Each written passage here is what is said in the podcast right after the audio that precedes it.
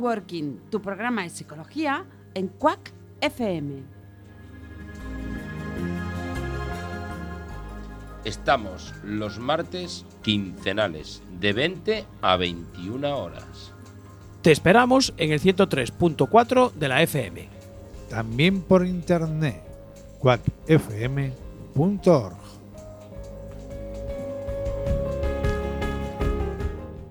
Muy buenas tardes, muy buenos días si nos escuchan por la mañana y muy buenas noches para aquellos y aquellas que nos escuchan por la noche. De nuevo, es martes, martes quincenal, nuevo episodio de Working. Estamos ya muy concienciados de hacer todos los martes, cada 15 días, un episodio nuevo y hoy vamos a hablar de salud mental y menos marketing engañoso, más salud mental.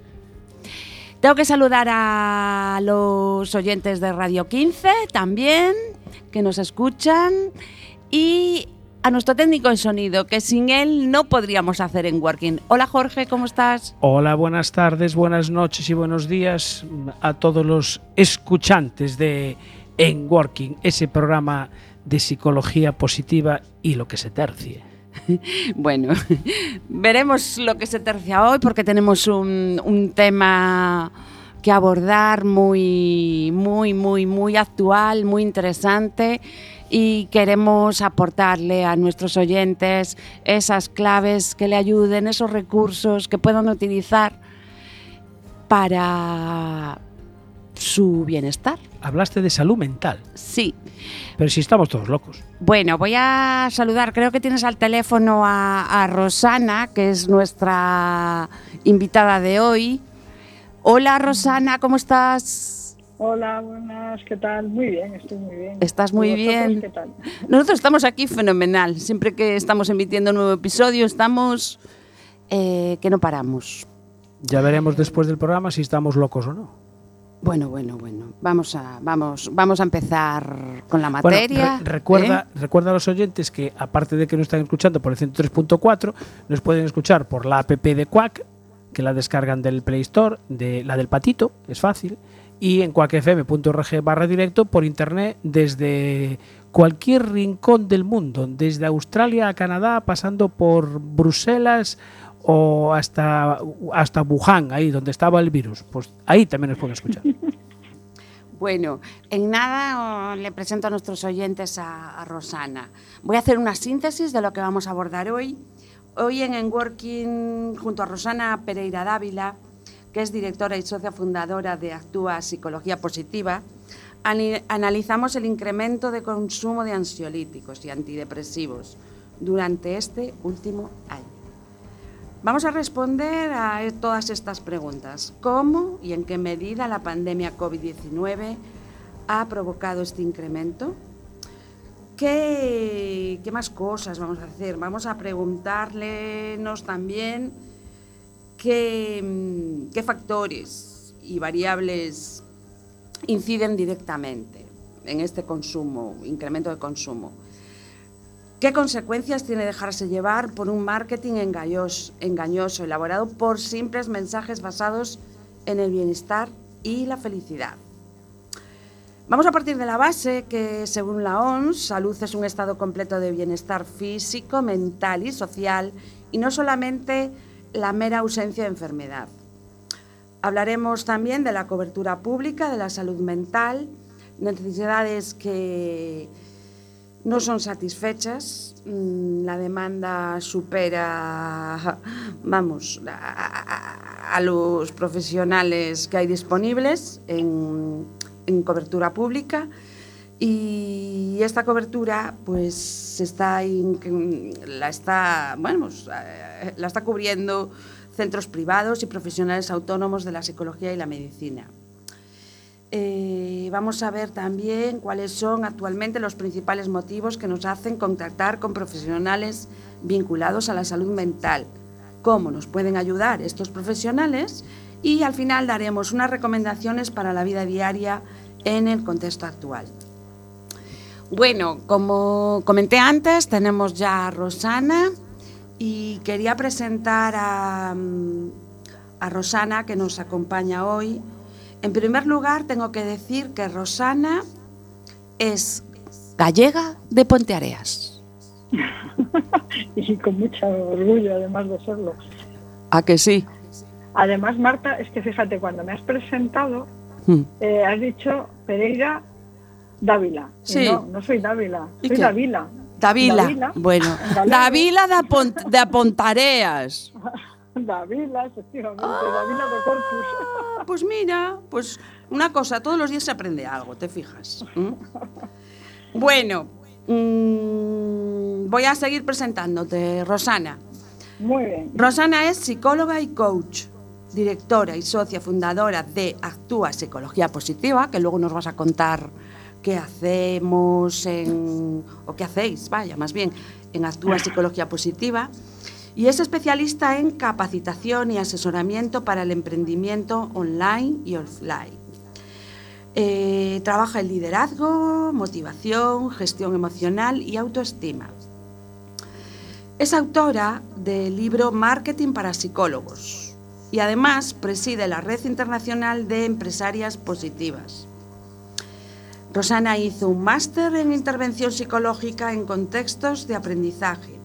Está especializada también en terapia positiva y técnicas de integración positiva, gestión de pymes y experta en intervención social con mujeres. Es directora de TES. ¿Cómo, cómo, cómo es esto? Directora de Tesón. ¿no? Sí.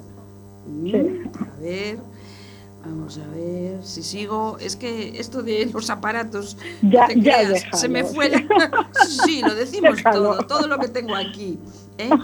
Y O sea, que aún faltan, aún faltan más títulos. nada, un poquito, ¿verdad? hombre, para lo que queda, ¿no? Un poquito de lo que nos ha contado. Es que, tiene es que las ¿eh? chicas de Pontarea son muy estudiosas. ¿eh? Hombre, hombre. mucho. En general, Y trabajadoras. Las, las ga- las gallegas. Y Rosana es una conocida mía eh, que es miembro también de la Sociedad Española de Psicología Positiva, Psicología positiva. de la SEP. Bueno, Rosana, ¿cómo estás? ¿Cómo te encuentras? Bueno, un poco abrumada de oírte, pero vamos, estoy muy bien. ¿Estás Muy de bien? andar por casa, ¿eh? A pesar de que leas tantos nombrecitos y tal, yo soy una psicóloga muy de andar por casa. Bien, por eso te llamamos. Mira, Rosana, yo quería empezar, si a ti te parece bien, con, bueno, una primera parte, hablar de salud, salud mental y de esos datos objetivos que hay ¿no? respecto al incremento del consumo de ansiolíticos y antidepresivos, que especialmente se dispara después, o sea, durante la pandemia. Sí. Eh, no sé, ¿qué nos quieres decir? Y entre las dos desarrollamos el programa. Pues yo creo que era algo muy, muy esperable. Es decir, aunque no hubiera los datos que los hay, eh, sí que es cierto que cualquiera viendo a su alrededor eh, es fácil darse cuenta de que esto es así. O sea, la, la pandemia ha hecho que muchas personas que estaban sosteniéndose un poco con alfileres en, en lo emocional, pues se hayan visto absolutamente desbordados. Entonces, quienes estaban muy bien se han visto un poco pues afectados emocionalmente, pero quienes realmente estaban tratando de sostenerse como podían, pues al final han acabado viéndose desbordados. Esto, pues yo entiendo que, bueno, pues lo que te decía, que aunque no hubiera datos, todos podemos saber de alguien que nos comenta, pues es que he tenido que ir al médico, estoy tomando medicación para dormir o para... Es decir, es, algo que, era fácil de ver a nuestro alrededor. Mm, Esto ya se venía fraguando con, con el contexto social y bueno, el mercado laboral, muchos factores que quería que habláramos. Pero sobre todo esa gestión emocional, ¿no? que todavía es una asignatura pendiente que tenemos todos, ¿verdad? Sí, la verdad es que una de las cosas que, que nos hemos dado cuenta, sobre todo en los últimos, ¿qué te diría yo? Seis, ocho meses, Mm, es que esta, esta medicación cada vez está, la están tomando chavales más jóvenes. Sí. O sea, hasta ahora pues había ahí un núcleo de mujeres en edad madura que quizás eran las que eh, más uso hacían de este tipo de medicación, de psicofármacos, eh, principalmente ansiolíticos, ¿no? Un poco por situaciones que, bueno, que no solo tenían que ver con la pandemia como ha ocurrido luego, ¿no? Pero que la pandemia ha aumentado. Y lo que estamos viendo últimamente es que hay muchísima muchísimo aumento de este consumo en edades cada vez más tempranas. Es Mm. decir, que como bien dices, esa gestión de las emociones creo que sigue siendo una asignatura pendiente y que nos queda mucho, mucho por trabajar ahí.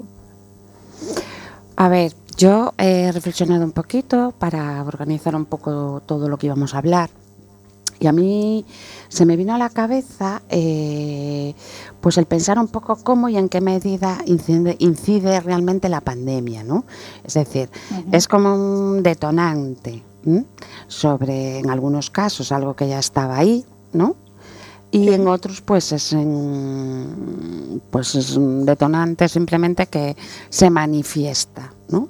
Y que nos hace pensar en que todo está cambiando. ¿Cuáles el- serían un poco las variables, factores que inciden directamente, ¿no? Como consecuencia. Yo he pensado primero, lo primero, a aquellas personas, ¿no? Que han vivido situaciones de eh, estrés postraumático, ¿no? O sea, aquellas que tuvieron COVID de una manera muy grave, familiares, contexto, ¿no? Eso por un lado, incluso gente que se ha quedado por el camino, familiares que se han quedado por el camino. Eso, los duelos, los tremendos duelos. eso se entiende como algo que, sí. que bueno, que, que- te provoca depresión, ansiedad, ¿no? Es un trastorno por estrés postraumático, ¿no? Eso sería un caso, pues no sé, yo diría que el más grave, ¿no? ¿O no? Ujú. ¿Tú qué dices? Sí, y de, y de hecho eh, el problema de los duelos no cerrados, el no poder despedirse de las familias, eso ha sido tremendo. Pero yo te diría que a nivel general, o sea, tú estás eh, yendo un poco a, a, casa- a cosas muy concretas, ¿no? De por qué la pandemia ha hecho tanto daño. Pero yo creo que a nivel más, eh, más a lo grande, ¿no? En, en general a la sociedad, el tomar de pronto conciencia de lo vulnerables que somos, del poco control que tenemos sobre las circunstancias que nos rodean, el- lo impredecible que es la vida, ¿no? Sí. Eso yo creo que esa toma de conciencia ha hecho que muchas personas, bueno, eso luego añadido a cuando de pronto tenemos que vivir durante casi tres meses metidos en casa que generó en muchísima gente un miedo atroz a morir. Sea, el miedo a la muerte, que es uno de los miedos más eh, incapacitantes que hay, muchísima gente tenía auténtico pavor, lo que llaman el, el síndrome de la cabaña, aquello de que después de entrar en Ah, casa sí. la- había mucha gente que no quería salir de ella, porque sí. tenían miedo que él fuera, pues es, el virus fuera a contagiarse y pudieran morir, ¿no? Mm. Es decir, que ha habido muchísimos factores, bueno, luego no vayamos a la convivencia durante el tiempo que estuvimos en esa en, en ese tiempo, ¿no? De estar metidos en casa cuando la, la convivencia es buena, pues perfecto. Pero es que muchas personas tenían ya previamente muchos problemas importantes de convivencia que se han visto agravados Ah. por ese, bueno, yo le llamo encierro. Sí, sí, sí, es la- sí. Es la palabra que me viene, ¿no? Nos Mm. encerrados, o nos vimos encerrados, no sé. Y eso todo, tú lo metes en una costelera, lo agitas y luego, claro, cada uno ha salido como ha podido de esa situación. Y como además es una ola, se pasa la ola y viene otra ola, y se pasa la ola y viene otra ola. Sí. Una de las cosas que más daño hace a la persona es, o sea, los seres humanos podemos casi que soportar cualquier cosa si nos dicen cuándo va a acabar. Incertidumbre. Exactamente. El no saber, y Ujú. va a haber otra, y no va a haber, y va a ser peor. Todo eso es, pues eso, son los ingredientes de un cóctel que ha sido, o sea, devastador en cuanto a la, a la, pues eso, a las emociones y al bienestar de, de todas las personas. Yo tenía que apuntado, Rosana, que además de, bueno, lo que hablamos de pues lo que es mm, la ausencia de personas queridas, de todo lo que hablamos antes, ¿no? Y había comentado. Después, como tú bien introdujiste, los, los factores esos generales, los, los que nos ha pasado, los que nos han pasado por la cabeza a todos, ¿no? Yo tengo apuntado, en primer lugar, lo que es la incertidumbre. El no saber lo que te lo acabas de comentar. Entonces, gestionar, saber gestionar la incertidumbre es otra asignatura pendiente que tenemos, muy vinculada a la gestión emocional. Claro. Y, y muy vinculada a la frustración, Eso que es es. otra tremenda asignatura pendiente que tenemos. Después, por otro lado, eso que genera falta de control. ¿Mm? Eh, La falta de control genera, a ver, podríamos decir, Rosana, a ver si tú estás de acuerdo, puede llegar a generar indefensión aprendida. ¿O no? Claro, sin duda. ¿Mm? La base de la indefensión aprendida está en la percepción de uno mismo de no tener control sobre la situación. Eso es.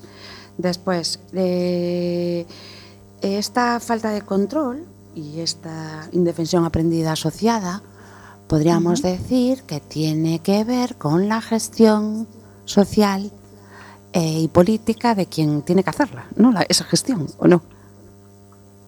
Es decir, el contexto de gestión también nos dio un poco de ahora mascarillas, ahora no hay, ahora no sé qué, mentir, desconfiar, ¿no? Sí, sí, sin duda. A ver, el contexto ha provocado en gran medida esa falta de, de control de lo que ocurría, el, el que no, no ha habido claridad, pero también entiendo que, que evidentemente ha sido una situación que ha pillado no solo en España, sino en Mm. el mundo entero, ha pillado a quienes tenían que tomar decisiones, pues, pues eso, le- les, también les ha sobrepasado. Eso Con es. lo cual, eh, tomar decisiones sin saber muy bien, quiero decir que ellos también han estado en esa situación de, de incertidumbre propiamente. Y, y también creo que gran parte de las medidas se han tomado un poco, pues eso, de aquella manera, ¿no? Pero porque había que tomar alguna medida. Luego, cuando la persona percibe que se le están mandando mensajes contradictorios o completamente aleatorios, o incluso, pues claro, hace que mucha gente eh, bueno, pues aparecen lo que llaman los negacionistas y todo esto, que es gente que dice, mira, hasta aquí, no quiero... Porque ven que, el mensaje no es directo, que el mensaje no está claro, pero creo que es que es algo que nos ha cogido como, como población mundial, ¿eh? nos ha cogido, pues eso, con el pie, con el paso cambiado completamente, no estábamos preparados para algo así. Sin duda, si vuelve, Dios no lo quiera, pero si vuelve otra pandemia, creo que ya todos eh, vamos a asumirla de manera absolutamente diferente a lo que hemos vivido hasta el día de hoy. Pues yo tengo mis dudas. ¿Tú crees? Sí, yo, a ver, yo tengo mis dudas porque como no interioricemos todo esto así a nivel general como un aprendizaje y, por ejemplo, aprovechemos para aprender a gestionar la incertidumbre, ¿no? Aprender y, y- y tener muy claro que los trabajos y las empresas no son para toda la vida. ¿m? Y que estamos en constante cambio, que yo creo que eso es como mm, no asumirlo, ¿no? ¿O no? Sí, sí O sea- claro, es evidente que con independencia de que ya como pandemia, como o sea, como falta de control de lo que pueda ocurrir, eh, sin duda vamos a necesitar ese aprendizaje. Pero ya quiero decir que ese primer momento, ten en cuenta que llevábamos mucho tiempo, un- yo creo que un par de generaciones, eh, como con una vida muy tranquila, muy Sí. cómoda, como que no podían Ahí. pasarnos cosas malas, ¿no? Ahí, ahí. Entonces hemos perdido esa capacidad de, ostras, que es que la vida implica que nos pueden pasar cosas malas. Eso es, eso es. Ahí quería llegar yo. Y después, yo creo que estábamos como muy influenciados, o estamos, no sé, por el marketing engañoso. Todo lo que es eh, esa publicidad de piensa en positivo y ya tienes la vida arreglada. Sí, No, yo quería entrar en eso y tú además el tema del marketing eh, yo creo que es uno de tus fuertes, ¿verdad? El marketing Sí. o no, Rosana. Entonces, a ver. es que hecho, yo por le llamo que hemos vivido con mensajes de Happylandia. ¿Mm? Sí, eh, de hecho es que, a ver, esto al final en España también somos como un poco la consecuencia de todo lo que está ocurriendo al otro lado de- del charco, ¿no? Sí, lo que ocurre en sí. Estados Unidos aquí nos llega, pero un poco más tarde, ¿no? Sí, y a los gallegos Entonces, más cuando- tarde. Eh, bueno, eh, eso que estamos más cerca, ¿no? Según, según por qué lado, ¿no? sí. Pues claro, entonces es verdad que esa, esa moda de la biología, del happy happy, de la felicidad por la felicidad. Bueno, pues yo creo que cuando Martin Seligman, que es al que se reconoce como el padre, ¿no? pero por lo menos hay que dar a conocer todo esto de la psicología positiva, Sí, cuando él habla de la felicidad, yo creo que mucha gente no lo entiende. no. Entonces, eh, teniendo en cuenta que él viene de ser un, un tremendo profesional dentro del campo de la depresión, Sí. creo que eh, era una consecuencia lógica que llegara a la psicología positiva, ¿no? porque él decía que igual que una persona puede aprender a no estar deprimido, también puede aprender a tener la mejor vida posible. Quiere decir que entraba todo, eh, bueno, pues era una derivación lógica de su trabajo. ¿Qué ocurre? Que mucha gente se quedó solo con lo de feliz, eh, positivo, eh, Ujú. happy, y no han entrado a analizar todo lo que eh, bueno todo lo que en realidad es la psicología positiva que no es una corriente se- yo creo que se asocia mucho a ese movimiento de los años 60 no ese movimiento de, pues, Pensamiento. de las flores Sí. y de los happy happy Sí, sí. entonces, bueno, no, no- no es eso. O sea, al final la psicología positiva es una ciencia, una ciencia porque eh, eh, además una ciencia basada en la evidencia. Es decir, hay un montón de investigación que respalda todo lo que dice la psicología positiva. ¿Cuál es el problema? Que mucha gente ha cogido, es como coger el rábano por las hojas, han cogido eh, una parte de la psicología y han empezado o bien a esto es lo que yo hago o bien a atacar esto porque esto no tiene sentido, ¿no? Entonces, bueno, yo creo que ya sea para defender la psicología positiva, ya sea para atacarla, que menos que conocerla. Porque Sí. si no, bueno, pues tampoco tiene mucho sentido ni, ni los ataques ni las acepciones que se hagan a ella. Sí, basarse sobre todo, por ejemplo, esto podría ser un recurso que le podemos dar a, a todos nuestros oyentes, basarse sobre todo en lo que haces bien y por qué lo haces bien y qué recursos dispones para que esas cosas salgan bien. Y conocerte un poco, ¿no? Es decir, oye, que tener un día malo no significa que soy una persona con una necesidad de tomar unas pastillas para enmascarar todo esto, ¿no? Claro, ¿qué ocurre? Que, y cada vez yo creo que esto es, es más evidente. ¿no? Nosotros Hmm. hablábamos de que éramos una sociedad que no hemos recibido demasiados palos, ¿no? Hemos vivido todos bastante, bueno, en general. Sí, sí, sí, en No- general. No vivimos una guerra como, como quien la ha vivido, no vivimos un, no sé, y, mm, no y sé. las épocas las épocas duras de España en la que bueno pues había diferentes conflictos y demás pues hace ya muchísimos años entonces ya pues eso como una generación y media yo creo como muy con mucho bienestar con mucho bueno pues entonces que yo creo que eso ha hecho que, que como padres ¿eh? yo como madre que soy hemos tratado de darles todo a nuestros hijos Mm. al punto que no hemos sabido eh, generar en ellos eh, bueno pues el ser capaces de afrontar una frustración yo siempre le digo a los papás cuando vienen a las sesiones que los niños necesitan frustraciones a Mm. la medida de su edad. Es decir, si un niño, Mm. eh, yo para que no se enfade, para que no llore, para que no monte un berrido en casa, le doy todo lo que el niño me pide, le estoy impidiendo aprender a frustrarse y a gestionar esa frustración.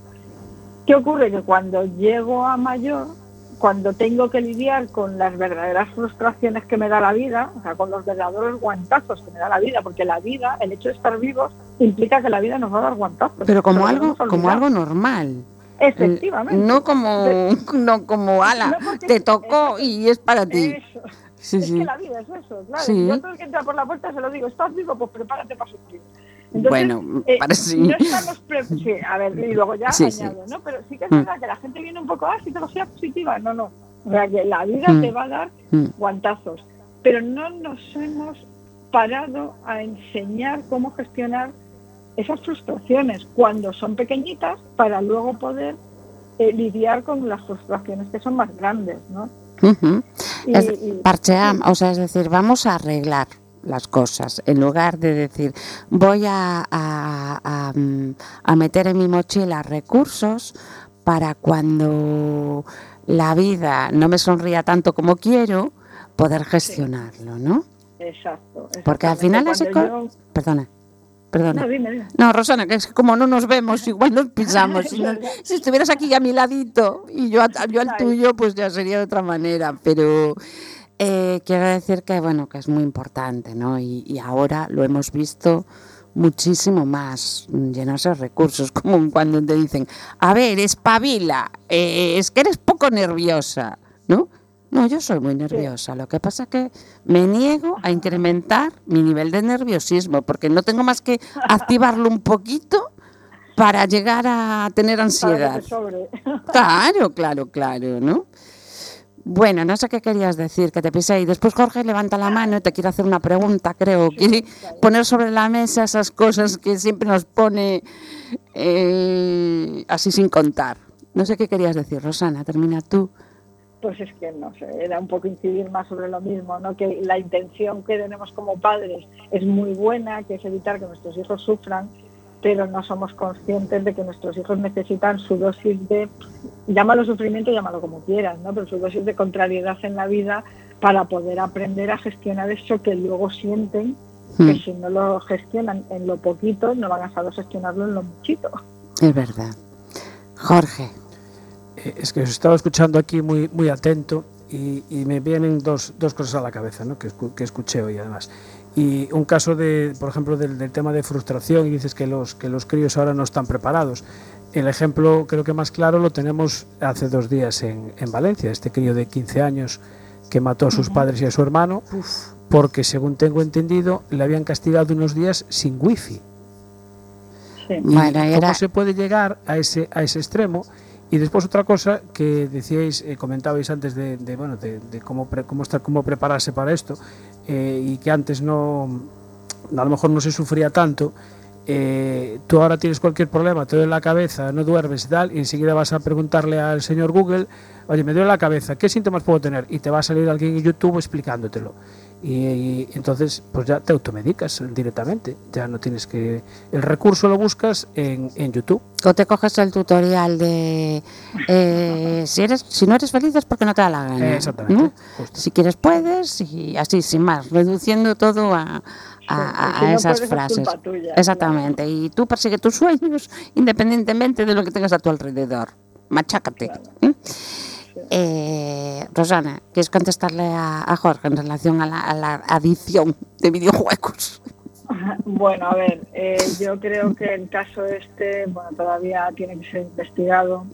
No, no me gustaría centrarlo en ese caso, ¿vale? Porque a mí desconozco bastante, desconozco bastante, es un menor y tal, pero sí que es verdad que efectivamente eh, parece que ahora cuando los padres llega a un punto en el que tienen que decir que no, porque es que no, Mm. eh, es como que se les viene el mundo abajo.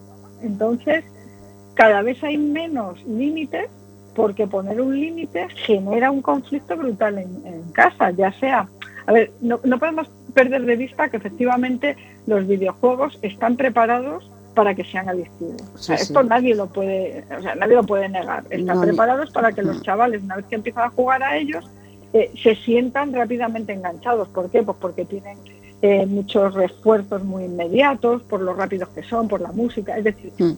su, su forma de estar creados ya va buscando ese enganche del jugador, ¿no? Tiene niveles, con lo cual como que hay un pique, ¿no? Por ir a más. ¿Qué ocurre? Que ahí es donde eh, los padres tienen que empezar a poner límites. ¿Dónde se ponen los límites? Pues yo creo que a veces me da mucha pena cuando veo a papás y a mamás con cada uno con su móvil y el bebé con la tablet en el carrito. Y es verdad que los enanos saben funcionar mejor una tablet a veces que sus propios padres. Es verdad. Pero, pero es que yo no sé si estamos preparados para que socialmente, o sea, para que nos socialice una tablet. Y Sí. cuando, para que el niño esté quieto y callado, le damos una tablet, evidentemente el niño está quieto y callado. Sí, sí, sí. sí. Porque, porque la, pues por lo que digo, porque es muy, O sea, el tener entre manos un juego o unos dibujos animados o algo así que el niño puede ir tocando y que le vayan apareciendo imágenes y demás, es muy reforzante para esa criatura. Claro, Aprenden sí. un montón. Se hacen rápidamente chavales muy espabilados. Pero claro, por contra, lo que ocurre es que están siendo socializados por un aparato tecnológico, no por una familia. Sí, sí, sí, esos es- momentos, claro, es esos momentos cada vez más los adultos también estamos enganchados al móvil. Con lo cual, el tiempo que antes estábamos jugueteando con los niños, ahora estamos haciéndoles fotos, grabándoles vídeos, pero no hay esa. Hablo en general, ¿eh? o sea, lo estoy quizás llevando muy al extremo, Mm. pero para que cada uno se observe y piense si realmente eso es lo que quieren, ¿no? Si, si ese Sí. es el tipo de relación Sí, que, lo que que pasa es que ya llegamos a un punto que como tu hijo no tenga una tablet o tú misma no tengas un móvil, eh, Mm. que a mí me sobra el que tengo, creo que tiene la mitad, bueno, un 25% de los permisos que tendría que tener, solo tiene, para que te hagas una idea. Y a veces hay gente que se ríe de mí, como diciendo, pero por favor, que no, es que no. Cuando tuve este móvil, o sea, que tiene un año, mm, no, no, dije, no le doy permiso, a ver qué pasa, a ver si me muero sin darle permiso. Y no, aquí sigo. Y, y todos los días me pide permisos. Pues no se los voy a dar. Claro, pero ten en cuenta que fíjate que al final yo soy muy a mí me llaman mis compañeras me llaman la tecnológica porque yo Ah, sí. soy muy a favor sí de todo lo que es tecnología y demás pero creo que al final es como un cuchillo tú no le das un cuchillo a un niño y le dejas sin, sin vigilancia Claro. pues la tecnología es lo mismo está muy bien a mí me parece que es maravillosa pero no podemos dejar al niño con la tecnología sin vigilancia. No, no, si Yo trabajo- soy, muy tecnológica también, niños, pero que claro, no. pues, claro. Yo trabajo con niños que cuando me cuentan las cosas que ven en los vídeos, Mm, eh, es que a veces digo, no lo veo yo porque me da hasta miedo, mm. ¿sabes? No sé, entonces, eh, pues un poco de vigilancia y control, porque es que si no, luego, claro, están enganchados al juego, claro. Es que mm, desde bien pequeñitos eh, le- es como un adormecedor de niños inquietos, ¿no? Entonces, bueno, pues Y es una. mm, También detrás de todo esto est- hay una publicidad, ¿no? Eh, marketing. sí, claro. claro. que, que llega a ser engañoso, precisamente porque es crea adicción, por ese reforzador, refuerzo positivo y incremento de dopamina que, Claro. que nos que nos da, claro que sí. Bueno, Rosana, hacemos no sé, vamos a dejar que Jorge nos pregunta, que aquí levanta la mano, peligro, Yo y luego ponemos, hacemos una pausa musical para adentrarnos en... creo recordar que En otro en, tema. que en algún programa se había comentado que en los creadores de videojuegos eh, había psicólogos. Sí, sí, sí. Y que incluso pues, creadores o fundadores o personas que impulsaron las redes sociales inicialmente se arrepintieron y se arrepienten de a dónde ha llegado esto. ¿Por qué? Porque detrás de todo hay un hay condicionamiento clásico, ¿verdad, Rosana? Pero además de, o sea, del clásico, del- de los años 50. De, de libro. Es de manual, total. Sí, sí. Bueno, ponemos una pausa y nos adentramos a ver eh, en el tema del acceso a, la, a los profesionales de la psicología. Ponemos musiquilla, entonces. Sí. Venga, vamos a poner una Venga. musiquilla.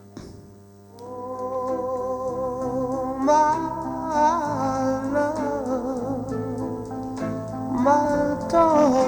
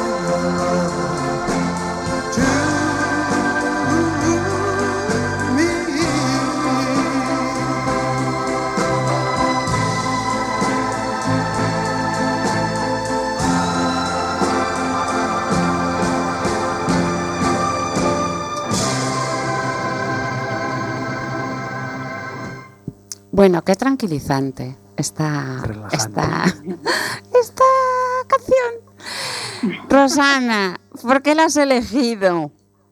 Ay, pues no sé, es que eh, me encanta. Es una canción que la escucho y me quedo así, ah, absolutamente tranquila, relajada. No sé, me parecía un- una canción muy para este momento del día, ¿no? Que, no sé, me, me encanta. Es una canción, soy muy romántica, ¿qué le voy a hacer? Estupendo. Eso está muy bien, muy bien.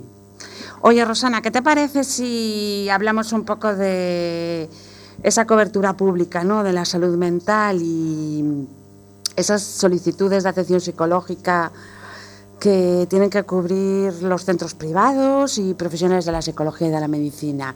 Y además, y además, ¿qué es lo que nos hace acudir a un profesional? Eso te, lo- te dejo a ti, que nos des ahí una magistral clase y nos cuentes, a ver. Bueno, pues la falta de psicólogos dentro de la sanidad pública es algo que viene de muy, muy, muy atrás. O sea, en comparación con los, las ratios que hay en el resto de Europa, nosotros es que nos quedamos como, más de 10 veces por debajo ¿no? de, lo- de los ratios de Europa. ¿Qué ocurre? Que evidentemente cada vez más la gente se va dando cuenta que antes había esa idea ¿no? de eh, al psicólogo van los locos. Entonces Sí. nadie quería tener nada que ver con la psicología, porque como yo no estoy loco, no necesito un psicólogo. A medida que la gente va conociendo más el papel de la psicología, para qué sirve, qué hace, que no hace falta que estés loco para ir al psicólogo, pues la gente va solicitando más o va dándose cuenta de esa necesidad de ayuda que le puede prestar eh, un profesional de la psicología. ¿Y qué hacen? Pues acuden a su centro de salud, que es donde le pueden derivar a un especialista. ¿Qué pasa? Que no hay especialistas. O sea, están dando, yo te puedo hablar por en la zona donde yo trabajo, que están dando citas para personas que realmente son casos graves, pues para tres, cuatro meses. Y luego- esa es la primera cita, pero es que luego las siguientes a lo mejor pasan a un mes, mes y medio. Eso no es hacer terapia.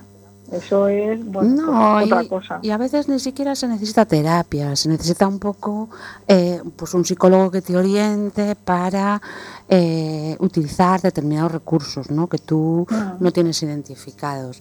Vosotros, mm, Rosana, eh, tenéis eh, Actúa Psicología es un centro, ¿no? Eh, Es un poco por dar a conocer a nuestros oyentes que está en Madrid, concretamente en Fuenlabrada, ¿no? Sí, bueno, Actúa nace en Fuenlabrada. Actúa lo montamos entre mi hermana Mónica y yo. Pues Mm. nosotros en nuestra familia que somos un poco raros. Somos cuatro hermanos. Y sois todos psicólogos, no nos digas más. No, Ah. somos tres. Ah, caray. Eso está muy Pero no había, no había nadie en nuestra familia que se dedicara a la psicología. Sí, sí. Todos me copiaron, ¿eh? que quede claro aquí. Ah, tú fuiste la primera, ¿no? Yo abrí, yo abrí campo. Bueno. ¿Qué ocurre? Que entre mi hermana y yo queríamos eh, trabajar juntas y Mm. bueno, pues abrimos Actúa. Era un proyecto que nos ilusionaba muchísimo y empezamos a crecer, a crecer, a crecer y nos dimos cuenta de que lo que hacíamos ayudaba muchísimo a la gente. Hmm. Entonces empezamos, abrimos otro centro en, en el centro de Madrid, justo enfrente de- del retiro, ¿no? Y seguimos creciendo, seguimos creciendo, éramos un centro de formación, con lo cual también formábamos alumnos que venían de pues de, del máster, que se tenían que formar las prácticas del máster, y entonces pues abrimos una primera franquicia con una compañera, ¿no? Que quería, yo también quiero ser actúa, yo quiero montar una actúa, pues Ah, sí. otro centro actúa en Madrid. Luego tenemos otro centro actúa en México, en Querétaro. Ah, eso no lo sabía yo. Sí, sí. Ah, y ahora bien. en Fuenlabrada tenemos dos. O sea, ahora mismo tenemos dos en Fuenlabrada, dos en Madrid y uno en México. Qué. ¿Y, ¿y por qué? Pues porque al final nosotras no es solo el, bueno, pues un centro de psicología y ya. Nosotras invitamos a la gente para que se sientan como en su casa. Desde cómo distribuimos las salas, a cómo nosotros siempre decimos que nosotras somos expertas en procesos de cambio, pero cada persona que nos visita en nuestro centro es experta en su propia vida. Está Entonces claro. lo que tratamos es de conciliar esas dos, esos dos expertise, digamos, para que la persona se vaya de allí entendiendo su propio proceso, Mm. entendiendo Mm. cómo ha llegado al Mm. punto en el que está Sí. y dándoles herramientas y estrategias para que en, en adelante ellos puedan gestionar sin la ayuda de un profesional pues cuando se enfrenten a otras situaciones que se van a enfrentar, porque ya decíamos antes que en la vida te llueven guantadas cuando no te las esperas, pues que ellos tengan esas herramientas, evidentemente siempre estamos ahí por si necesitan volver en cualquier momento, Sí. pero que ellos tengan sus propias herramientas para saber cómo afrontar las situaciones difíciles que se les presentan. Claro, es un acompañamiento. En algunos casos ni siquiera es terapia, ¿no? Lo que Claro, depende, depende de cada persona, efectivamente. Sí, sí, sí, sí. Oye, pues muy interesante. Oye, ¿nos puedes contar algún caso, evidentemente sin bajar al detalle ni de la persona así en general, que hayáis, eh, mm, pues no sé, tenido que gestionar, pero todo con motivo mm, de la pandemia, ¿no? En las consecuencias. ¿Cómo actúa psicología positiva? Bueno, no uno, muchísimos, ¿eh? Muchísimos. Bueno, lo pues- que te puedo decir es que últimamente lo que está entrando muchísimo son chavales, chicos y chicas a partir de 15 años Mm. y hay un perfil que suele ser eh, chavales que se encierran en su casa porque no se sienten capaces de lidiar con lo que ocurre fuera. Eh, lo que decíamos antes de gestión de emociones, Sí. Eh, son chavales que los padres se asustan muchísimo porque de pronto los chavales empiezan a dejar de ir al instituto pues porque se encuentran mal, no se sienten bien, no sé qué, y al final se convierte en un, no, es que no quiere salir de casa, Mm. no quiere estar con los amigos, no quiere salir de casa, y esto es algo que se repite muchísimo. Algo que ya ocurría antes de la pandemia, que era lo de las autolesiones que se hacían los chavales, ¿no? Pues eh, se ha reproducido tremendamente. Estos estas situaciones autolíticas, ¿no? Cuando que se cortan o se hacen daño a sí mismos, Hmm. en un intento de encontrar la localización de ese malestar. O sea, lo, lo que viven estos chavales de entre los 15 y los 20 años Mm. es un dolor emocional tan grande que no son capaces de localizar y el Mm. hecho de herirse físicamente es como que les ayuda a, a poner en un punto dentro de su en su cuerpo no. Eh, ese dolor y bueno y esto lo estamos viendo que se repite una y otra vez con la pandemia se ha visto aumentado Estoy flipando, ¿eh? Sí, no, pero es así, así, es decir, por eso es tan importante acudir, cuando, cuando acudir, ¿no? A un especialista.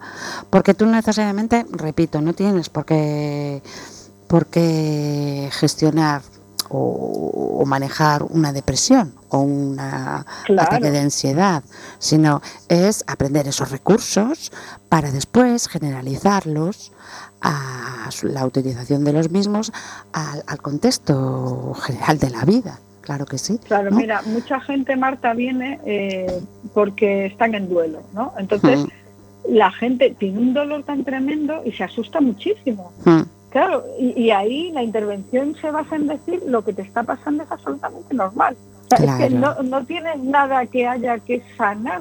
Lo único que necesitas es atravesar ese proceso Hmm.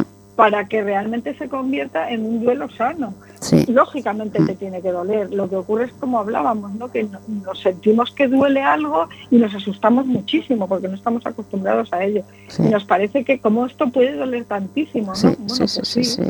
Las pérdidas duelen y, Y los duelos al final duelen. Y esto se puede convertir en, podemos convertirnos en, bueno, porque esto mm, normalmente empiezas a pensar que la vida no vale la pena, ¿no? Mm. Cuando estás con ese dolor intenso y te conviertes en una persona vulnerable al suicidio, ¿o no? Por eso es en Bueno, hay, hay un poco más, o sea, el paso a, a esa vulnerabilidad al suicidio eh, está también, pues eso, en cómo se perciben ellos a sí mismos y su Mm. vida, ¿no? Cómo Mm. perciben que el dolor que sienten no lo van a poder aliviar de ninguna manera. O sea, nadie se suicida porque se quiera morir. No, no, no, no, no, se- no. Pero la piensa gente se que suicida por porque dolor, quiere dejar ¿no? de sufrir. Claro, eso es, porque así, con tanto sufrimiento, la vida no vale la pena. Exacto. Y eso no es así. Hay que coger a tiempo todos estos casos y no siempre. Y eso, primero asumir que casi, casi podemos decir bienvenido a la normalidad, ¿no? Sí. Yo siempre lo digo, pero bueno, depende Sí, del bueno. caso. Claro que sí. La normalidad dentro de la, claro, cuando te ve una persona así, pues eso, es que mi madre ha muerto hace tres meses y no levanto cabeza, claro, normal. Mm, Es que murió hace tres meses, es que vivías con ellas, es decir, que, que, que hay que a veces también, cuando viene la gente, normalizar, pero siempre decimos, si te sientes mal, vete cuanto antes, no lo dejes, porque no es lo mismo cuando viene una persona con una dificultad que ha aparecido hace, qué sé yo, seis meses o un año, Hmm. que cuando te viene una persona que lleva arrastrando una situación Hmm. 20 años. Claro, eh, la diferencia está, entre otras cosas, en, en cómo eso ha afectado a todos los ámbitos de tu vida, o bien que vengas con algo que sabes que te está haciendo daño para aprender a gestionarlo y que no, digamos que no manche o que no se inmiscuya en los demás ámbitos de tu vida en los que no tendría en principio nada que ver. Pues sí. Oye, Rosana, eh, usted. son las nueve menos 10. Eh, voy a dejar que Jorge abra. Mucho levanta la mano hoy. Me tiene frita. Pero Con siempre, dos, con siempre dos profesionales tengo que aprovechar. Vale. Cuéntanos. Eh, yo por lo que está por lo que está comentando ahora eh, Rosana Pereira Davila, de gallega de Pontareas, buena zona, vi- vitivinícola además. Directora y socia fundadora de Actúa Psicología Positiva Sí, en Fuenlabrada. en Fuenlabrada- Bueno, en Fuenlabrada, Madrid, y dijiste en México. México. ¿En, dónde En dijiste México. en México? En, en En Querétaro. Querétaro. ¿Y eso por dónde viene cayendo más o menos? Pues eso viene por la zona este de México hacia el centro. Vale. ¿y- Vale, vale. qué Un pasa? día os visita, ¿Fuiste, Jorge. fuiste de vacaciones allí y dijiste, este es un buen sitio para montar una franquicia? No, es una franquicia, es una franquicia Mm, con unas mm. compañeras que son de allí, son de México y conocieron el proyecto, les Mm. entusiasmó y bueno, desde aquí también Cono- les envío un Conocía, abrazo. También perdieron a su madre con el COVID, han pasado Ah. una situación complicada. o sea, conocía la existencia de la franquicia, pero no era momento para mí. Rosana. pero bueno, era muy atractivo y pensar de trabajar vinculada con vosotras es, vamos, ilusionante y sabemos que hay éxito Muchas detrás gracias. de eso. Lo que, lo que iba a comentar, aparte de, de- de la cuña introductoria de la franquicia de, de México.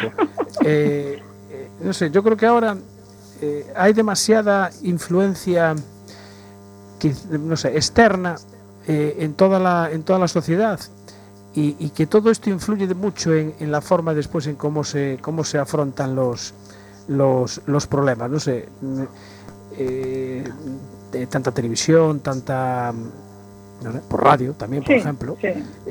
y, y redes sociales. Yo creo que las redes sociales eh, hacen muchísimo, muchísimo daño porque se distorsiona mucho eh, la, la realidad que tienes que vivir. Porque, o sea, de, empezando ya por, por enfrentamientos, que es que estás escribiendo detrás de un ordenador y es muy fácil escribir y cosas que después a lo mejor no se lo dirías a la cara a nadie, pero es muy fácil detrás de- del ordenador.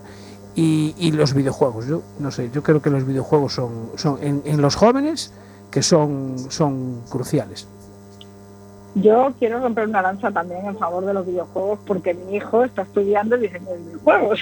Pero eh, lo digo porque es verdad que los videojuegos se pueden utilizar o bien, eh, es- pues como decía antes del cuchillo, lo puedes utilizar para cortar carne o para matar a alguien. Pero es Claro, como, los es- claro, es como todo. Tú puedes ser, puedes ser un psicólogo manipulador, con lo cual no, puedes, no eres buen psicólogo. Pero- claro. Sí, Entonces los videojuegos cuando se utilizan o se crean para ayudar a las personas Sí, son bestiales, o sea, es que es buenísimo. Bien. Claro, cuando se deja al niño solo con un videojuego a entretenerse, pues es lo que hablábamos antes, condicionamiento clásico y refuerzo positivo. claro. Ah, Una cosa, dopamina Rosa. en vena. Sí, pero ¿por qué casi todos los videojuegos son violentos? Hay muchos que no, lo que pasa es que esos son los que más se conocen. Claro, por eso. El mundo de los videojuegos Sí. es amplísimo. Sí, sí, sí, sí. Y lo que ocurre es que esos son los que al final tienen más... Porque, a ver, los niños antes jugaban con pistolas y jugaban a matarse y a no sé qué, Sí. pero es lo mismo, solo que a través de una pantalla. Claro, O sea, eso pero- siempre ha estado ahí. Pero antes jugabas con una pistola que te disparaba una ventosa, no sé si te acuerdas. disparaba una Pero ventosa. es igual, ¿eh? o, un- o un fulminante que era un petardo y no había sangre. Y el videojuego sí tiene sangre. No, pero no tiene sangre Pero real. no es ya, pero tú Es que. Jorge, mira. Pero tú ves sangre. Ellos lo ven, pero ellos lo ven, no lo ven como algo real. Ahí está realmente el peligro. Eh, efectivamente. Se Bueno, habitúan a eso. Claro, claro, lo ve, viven una, las, eh, la, Una ¿cómo realidad es? La realidad del metaverso. ¿Mm? Oye, Rosana, este tema de los videojuegos lo vamos a emplazar para un próximo episodio. Pero con el estudiante. Pero con el estudiante, ¿qué te parece? Perfecto, él es ¿Eh? encantado, seguro, porque es lo que le apasiona. Vale, nosotros mm, le hacemos las preguntas y el que nos conteste. A ver si nos convence de la bondad del videojuego. ¿Mm? ¿Qué te parece? sí, además es buenísima persona. o sea, que- Ah, pues nada, dile que le Bueno. invitamos. Bueno, no, no queda, nos queda poquísimo tiempo. Y cinco yo minutos. quería acabar con unas recomendaciones para la vida diaria en el contexto actual.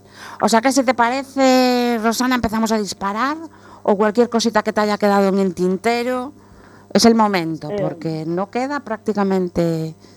No, yo Tiempo. simplemente diría a la gente que no se asusten, que No. la vida a veces nos da golpes, pero que por lo general las personas somos capaces de sobreponernos a cualquier golpe que la vida nos dé.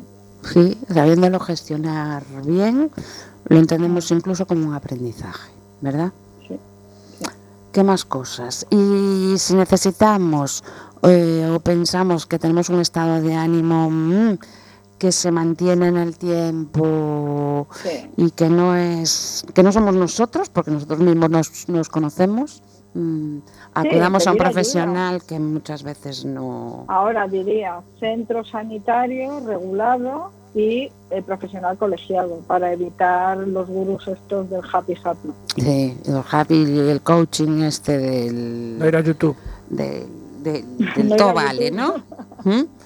No todo vale, hay gente muy buena en YouTube, ¿eh? hay gente buenísima, Ujú. pero es verdad que, como le decía yo a mi madre hace mucho tiempo, es que no todo lo que se publica en los periódicos es verdad. Pero ella siempre su respuesta era, es que lo pone el periódico ya. Sí. Pero ahora no todo lo que aparece en YouTube es verdad. Efectivamente, también. Sí, pero bueno, ahora yo creo que eso se ha disparado. ¿Eh? Y desde que el marketing eh, está ahí y si no estás no existes y, persigue tus sueños por encima de cualquier cosa, buf, yo creo que la vida te va sonriendo también dependiendo de las acciones que hagas, ¿no? ¿O no? Sí, porque luego la gente se siente muy culpable cuando no consigue las cosas que le venden esos gurús, entonces al daño que ya llevaban se le añade eh, la frustración del fracaso, de no lo he conseguido. Importan- Yo quería dar una recomendación. Importante no hacer excesiva comparación con los Ah, demás. sí. ¿Qué te parece? ¿Podemos hablar unos minutitos de eso, Rosana? Sí, porque al final si uno se compara con uno mismo es la única manera en la que puedes ir avanzando, compararnos con los demás y más como decíamos antes, ¿no? Esas redes sociales que al final te están enseñando un mundo irreal e intentar alcanzar lo que otros hacen porque solo vemos una parte, pero no vemos lo que hay detrás de esa persona a la que queremos alcanzar, ¿no? Entonces creo que nada como compararse con uno mismo. Sí, además, mira, yo ahora según decías eso, yo pensaba en hasta llegar a tener, eh, abarcar esos centros, cuando empezasteis, fue todo precioso y maravilloso. Me pongo y ya lo tengo. ¿m? Porque lo importante era tener actitud, nada más, ¿no, Rosana? Bueno, Yo es que me meto mucho con pasado- eso. Sí, hemos pasado muchas veces situaciones muy, muy, muy, muy difíciles. Esos son los Lo que pasa es emprendedores que- que a mí me gustan, los que cuentan. Sí, Mm. sí, claro, porque es que si te, si te vienes abajo al primer golpe, bueno, y a veces golpes y golpetazo, a veces son Mm. cosas muy, muy serias, pero bueno, cuando tú tienes ilusión por algo y te lo pones como meta, pues mira, al final hay que ser capaces también de, hay que ser como, pues como la palmera en vez de como el roble. Creemos que tenemos que ser fuertes y resistir como un roble, ¿no? Tenemos que ser como la palmera y ser capaces de cimbrear según viene el viento. Claro que sí. Y, y en eso consiste. Oye, Rosana, lo tenemos que dejar aquí porque se nos acaba el tiempo. Queremos darte las gracias por todas tus aportaciones, por estar aquí con nosotros. Y, y bueno, encantadísimos. Ya tenía ganas, ¿ves? No hay nada como decir, venga, va, lo Venga. hacemos, ¿eh? Eh, te Gracias deseamos muchos éxitos y a nuestros oyentes, bueno, te esperamos, ¿eh? Vete diciendo a tu hijo que tenemos Sí, sí. que Habla organizar con el- eso. ¿Mm? Cuando quieras. Te lo digo. ¿Mm? Eh, bueno, tenemos que irnos ya, emplazar a nuestros oyentes al próximo martes, 1 de marzo, nuevo episodio en Working. Y mientras tanto, la redifusión para el martes que viene y descargar el podcast que siempre estará disponible. Nos vamos y bueno, lo más inmediato, Jorge y yo os vemos en Inboxes el jueves a las 11 de la noche. Gracias. Jorge pasará a ser el del micro y yo la técnica de sonido. Hacemos un intercambio. Gracias. Un ¿eh? beso a todos y a todas.